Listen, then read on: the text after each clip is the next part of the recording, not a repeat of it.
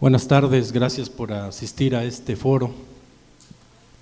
Estas son las palabras que preparamos a nombre de la Comisión Sexta del ZLN. La solidaridad como hermandad o como usura. Sin embargo, el pesimismo iba ganándola poco a poco.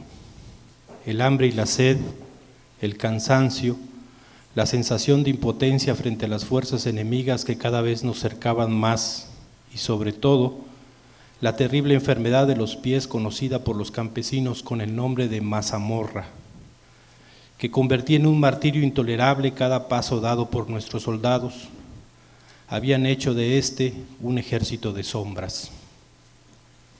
Era difícil adelantar, muy difícil. Día a día empeoraban las condiciones físicas de nuestra tropa y las comidas, un día sí, otro no, otro tal vez, en nada contribuían a mejorar ese nivel de miseria que estábamos soportando. Pasamos los días más duros cercados, en, pantanos pestilentes, sin una gota de agua potable, atocados continuamente por la aviación, sin un solo caballo que pudiera llevar por ciénagas inhóspitas a los más débiles, con los zapatos totalmente destrozados por el agua fangosa del mar con plantas que lastimaban los pies descalzos. Nuestra situación era realmente desastrosa al salir trabajosamente del cerco. No teníamos tiempo de recuperarnos, ni siquiera un poco, cuando un nuevo aguacero, inclemencias del clima, además de los ataques del enemigo o las noticias de su presencia, volvían a imponernos la marcha. La tropa estaba cada vez más cansada y descorazonada. Sin embargo, cuando la situación era más tensa, cuando ya solamente al imperio del insulto, de ruegos, de exabruptos de todo tipo, podía hacer caminar a la gente exhausta, exhausta, una sola visión en lontananza animó sus rostros e infundió nuevo espíritu a la guerrilla. Pasajes de la guerra revolucionaria, la ofensiva final, la batalla de Santa Clara, Ernesto el Che Guevara. Así describía Ernesto el Che Guevara un octubre de hace casi 50 años. Unas semanas después de este desastre que escuchamos, el Che comandaba una de las batallas más impresionantes de la historia militar mundial, la batalla de Santa Clara. Días más tarde caía la dictadura de Fulgencio Batista, convirtiendo al pueblo de Cuba, después de ser el último en independizarse, en el primero en ser libre en América. Y digo esto cuando se va y se viene diciendo que si la soberanía nacional, ahora supuestamente defendida por los patriotas senadores, que si el combate al narcotráfico, olvidando que la llamada Iniciativa Mérida o Plan México tiene como uno de sus objetivos el cerrar la pinza militar y diplomática sobre esa solitaria estrella de dignidad en el Caribe. De pronto, después de los mismos casi 50 años, el gobierno norteamericano descubre que la opción elegida por el pueblo cubano no depende de un hombre excepcional, sino de una vocación histórica que es compartida por los pueblos latinoamericanos, la de la libertad y la justicia. El problema entonces para el gobierno de los Estados Unidos no tiene el nombre de Fidel Castro Ruz, sino para decirlo llanamente, se llama Revolución Cubana. Hace 40 años, el poder extranjero descubrió que la rebeldía de un continente no moría con la bala que mató a Ernesto Che Guevara y que este sentimiento a veces se encarna en individuos y siempre en pueblos. Tal vez a algunos, a algunas, le sueña extraño que inicie nuestra participación en este foro de solidaridad con las comunidades zapatistas, nombrando al Che y a Cuba.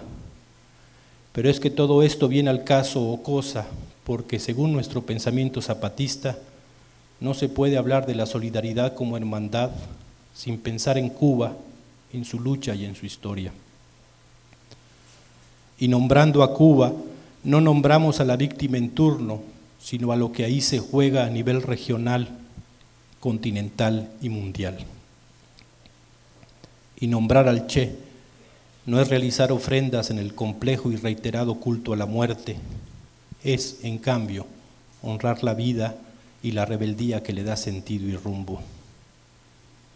Algo de historia. Todo parece imposible la víspera, dijo alguno de los nuestros, para agregar luego. Y resulta que el mañana está ahí nomás, cerca, pero no porque nos espere, sino porque lo construimos en su momento, en otro calendario. Y entre los imposibles de ayer hay futuros hoy. Los hombres, mujeres, niños y ancianos que abrazaron la causa sintetizada en la sexta declaración de la selva lacandona y decidieron hacer otra cosa, abajo y a la izquierda, se enfrentan a los imposibles de hoy. Pero no es la primera vez. La historia reciente de nuestro movimiento, el zapatista del EZLN, ha tenido varios vuelcos en lo que se refiere a nuestra forma de ver el mundo, particularmente de ver el quehacer político pensando que estaríamos no solo solos, sino con todo en contra, nos preparamos para esa madrugada de enero de 1994.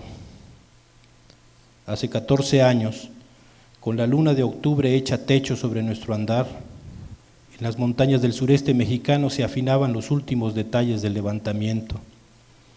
He dicho, allanando los últimos detalles solo por repetir un lugar común en realidad andábamos de un lado a otro, con un relajo que daba mucho que pensar sobre las posibilidades de éxito político y militar del alzamiento en armas de miles de indígenas y la toma de siete cabeceras municipales del suroriental estado mexicano de Chiapas. Concretar los últimos preparativos del levantamiento había asemejado el esfuerzo de tallar con martillo y cincel una de esas pequeñas joyas de cristalería que asombran por sus colores y brillos. Así era entonces y lo es también ahora. Nuestra causa, la más hermosa, noble y antigua en la historia de la humanidad, la de la libertad de los pueblos, tiene tantos brillos y colores que aún ahora, al borde de los 24 años de empeñarnos en ella, no acabamos de encontrar en su totalidad lo sabemos ahora y lo sabíamos entonces. Pero no acostumbramos a acomodar los hechos de nuestra historia propia para dar lecciones que nunca tomamos o para dar una idea de limpia coherencia. Así que debo deciros que visto desde la alta y luminosa noche del octubre de 1993, el plan del alzamiento semejaba un gran desorden de piezas de rompecabezas que no tenían nada que ver entre sí podría alardear ahora, a la distancia del calendario y asomado a la neomilitarización del país entero, diciendo que el caos de entonces era parte del plan y que todo aparentaba desorden propositivamente con el objetivo de desconcertar a los servicios de inteligencia gubernamentales de México y de los Estados Unidos. Pero no lo haré. Si a la repetida bolsa de preguntas que ustedes llaman luna le preguntáramos qué vio en esas noches de aquel octubre en las montañas del sureste mexicano, seguramente diría, parecía una sombra múltiple, sin destino, rota.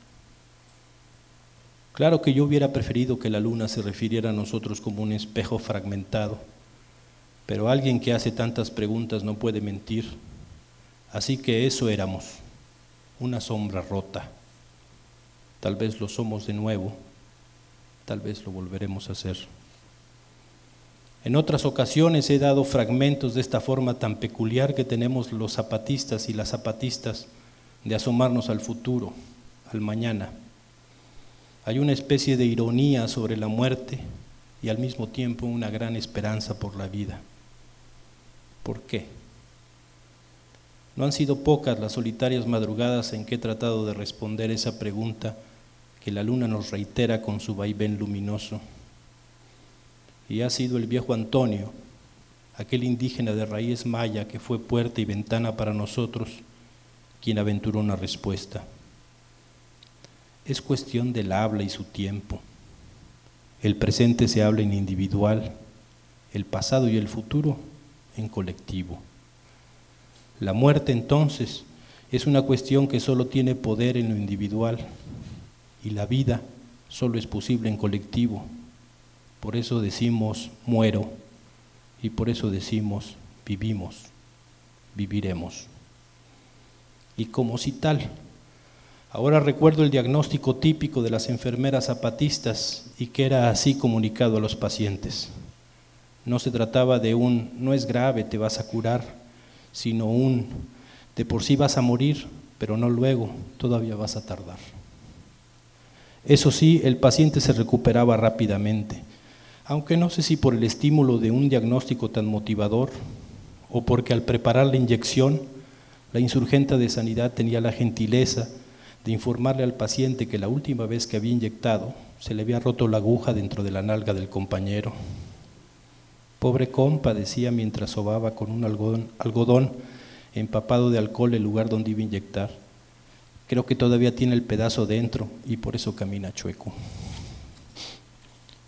Con todo esto quiero decir que hace 14 años sí pensábamos en la muerte, pero era un asunto particular, como lo son el cepillo de dientes y la ropa interior. Bueno, si es que se puede llamar ropa interior esos pedacitos de tela que las féminas usan ahora y que además se las ingenian para que se vean con los pantalones caídos a la cadera. Ya me está dando hambre. Así que mejor me apuro y completo lo que quiero decirle. Les decía que si la muerte posible y probable era y es una cuestión individual y personal, la vida era y es para nosotros un asunto del colectivo que éramos, que somos que seremos. En otras palabras, para el zapatismo del EZLN, el fracaso y la muerte se conjugan con la primera persona del singular, el yo, mi, me, conmigo, que diera título a uno de los discos de Joaquín Sabina. Y en cambio, el éxito y la vida llevan siempre de la mano el nosotros, que nos da identidad, pasado y mañana. Lo que se conoce como utopía, que por cierto, es el nombre de uno de los discos de Juan Manuel Serrat. En resumen, aquella víspera de la guerra contra el olvido no es que no cargáramos, además de fuego, con dudas. Las teníamos y muchas, pero no se referían a nuestro destino individual o de colectivo. Estas cuestiones se habían resuelto tiempo antes, cuando cada uno de nosotros, cada una de nosotras, Habíamos llegado al punto en que, eso sí como algo personal o individual, habíamos llegado a la gran bifurcación que suele presentar el andar del mundo, arriba o abajo, a la derecha o a la izquierda, el protagonismo individual o el anónimo colectivo, la luz o la sombra. No, las dudas tenían que ver con lo que encontraríamos acá afuera. Acháquenlo a nuestro pesimismo dialéctico o a nuestra desconfianza ancestral, pero el caso es que pensábamos que seríamos recibidos con el, con el silencio, la sordera, la condena, la lapidación. Claro, además de con bombas y balas. No son bombas, son rockets, dijo el autodenominado historiador y entonces fan de Carlos Salinas de Gortari, como después lo sería de Ernesto Cedillo, Vicente Fox, López Obrador, antes del fraude claro, y ahora lo es de Felipe Calderón. Creo que se llama Héctor Aguilar Camín, quien por cierto ahora firma un libro sobre Actial porque el patiño Tello Díaz no estaba a la mano. Más dinero para ampliar los anexos a cambio de lavar el crimen de Estado que lleva el sello de una guerra, de de exterminio que lleva ya 515 años. Llama la atención de que la memoria que se hace de Actial edite el lugar de Gustavo Iruegas, encargado de las relaciones exteriores del llamado gobierno legítimo de López Obrador, y que en el momento en que se denuncia la participación de exguerrilleros en la estrategia de contrainsurgencia que se echó a andar entonces y que culminó con la mataza de Actial, se olvide que uno de los jefes de la delegación gubernamental de Cedillo era el señor Iruegas, hoy súbitamente converso a la causa de la izquierda. Bueno, no nos desviemos, después de todo allá arriba, Aguilar Camín sí encontrará los ecos que necesita para cobrar donde siempre ha cobrado. Volvamos a aquellos días, porque resulta que nos equivocamos y nos equivocamos por partida doble. Porque encontramos, sí, a los anexos, a los anexos y las respectivas vueltas a la derecha, pero también encontramos entonces a quienes pensamos trataban de entender, de entendernos.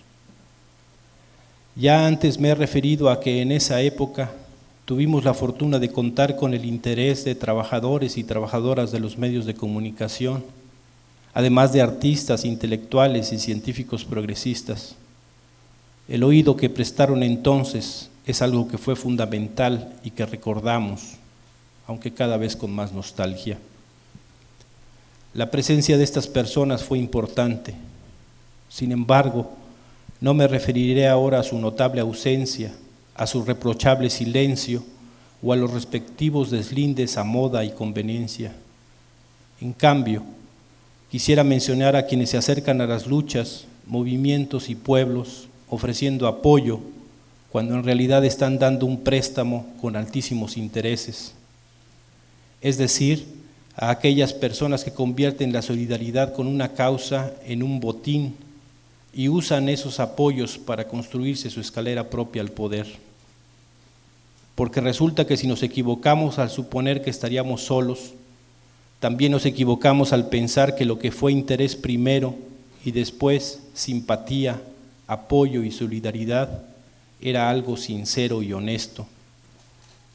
En aquellos primeros días, desconocedores del ir y venir de afuera, se nos acercaron personas en quienes confiamos no sabíamos entonces que con su mano iban también sus fobias y sus filias, y que no pensaban sino en cómo hacer uso del lugar que la sangre de nuestros muertos había conquistado. Es común que cuando se habla con generalidades, los aludidos le saquen al bulto y digan que nos referimos a otros y a otras. Así que habrá que nombrar también a las personas que fueron de la CONAC LN y luego del FAC MLN que cuando se puso de moda acusarnos de reformistas armados y pequeños burgueses, la le emprendieron en contra nuestra con singular entusiasmo. Los radicales de entonces son ahora mansitos corderos en los corrales del poder. El señor Benito Mirón Lince es un botón de la muestra. El hoy funcionario del gobierno del DF ha saltado de puesto en puesto olvidando que hace unos años era un furibundo crítico de la izquierda institucional y del reformismo. Claro que la radicalidad le duró hasta que el presupuesto lo alcanzó. Después fuimos descubriendo que la supuesta solidaridad con el zapatismo no había sido para ellas y ellos nada más que una inversión. Los hoy funcionarios reparten limosnas para lavarse la cara guardan o exhiben sus fotos con zapatistas según vayan los vientos, se felicitan mutuamente por su prudente madurez y engordan la cartera con billetes y tarjetas de crédito y su corazón con coartadas que maquillen sus traiciones y claudicaciones. Esto pasó y pasa no solo en México, también en Europa.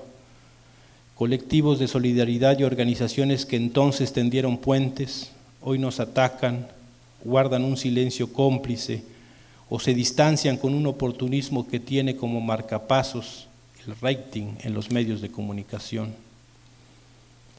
Y pretenden que en pago a los favores, recibidos, así lo dicen, el STLN debe apoyar sus posiciones sobre la justa lucha del pueblo vasco, sus políticas de apoyo vergonzante al intervencionismo norteamericano y europeo, sus suspiros por las monarquías que manchan el viejo continente, su quehacer que de tan bien portado y neutro apesta. Como no lo hacemos, entonces se retiran o se mudan a lo que esté de moda, eso sí, previo deslinde público o privado. En estos y otros suelos, los usureros de la solidaridad nos reclaman una autocrítica nos exigen pedir perdón por no obedecerlos, por no seguirlos, por no someternos. Nos equivocamos entonces. Ahora sabemos que la solidaridad que no se da sin condiciones, sin esperar nada a cambio, no es más que otra forma de usura, la del que pretende sacar ganancia del dolor y la lucha ajenos. Y todo esto viene al caso, porque este es un foro de solidaridad con las comunidades indígenas zapatistas. Y yo solo vine para avisarles que aquellas personas, grupos, colectivos u organizaciones que piensen practicar la usura con sus apoyos y solidaridad para con nuestros pueblos, sepan que no tendrán retribución alguna. Les decimos que se vean en el espejo que arriba simula ser de izquierda, que asistan a sus cafés, a sus convivios, a sus mesas de redacción, a sus consejos nacionales, a sus oficinas gubernamentales. Escucharán con sorprendente unanimidad que el zapatismo ya pasó de moda, cometió muchos errores, no es realista, es sectario, es radical, es naco, es consecuente. Que no me malinterpreten, no es que seamos malos deudores o que no queramos pagar. Se trata simplemente de una confusión porque en este largo batallar, los pueblos indios todos, no solo los zapatistas, somos los acreedores. Así es desde que el mundo empezó su andar, así fue hace 200 años, así fue hace un siglo, así será cuando el calendario de abajo vuelva a alcanzarnos y a presentarle al arriba la interminable cuenta de debes que abajo y a la izquierda se acumulan porque hay que decirlo, tal que el Che mencionó como visto en lontananza, no era sino el lugar donde la libertad es punto de llegada y de un nuevo paso, el de ser mejores. Vale, aunque sea un vale para la gasolina, salud y que en las sumas y restas gane el mañana. Muchas gracias.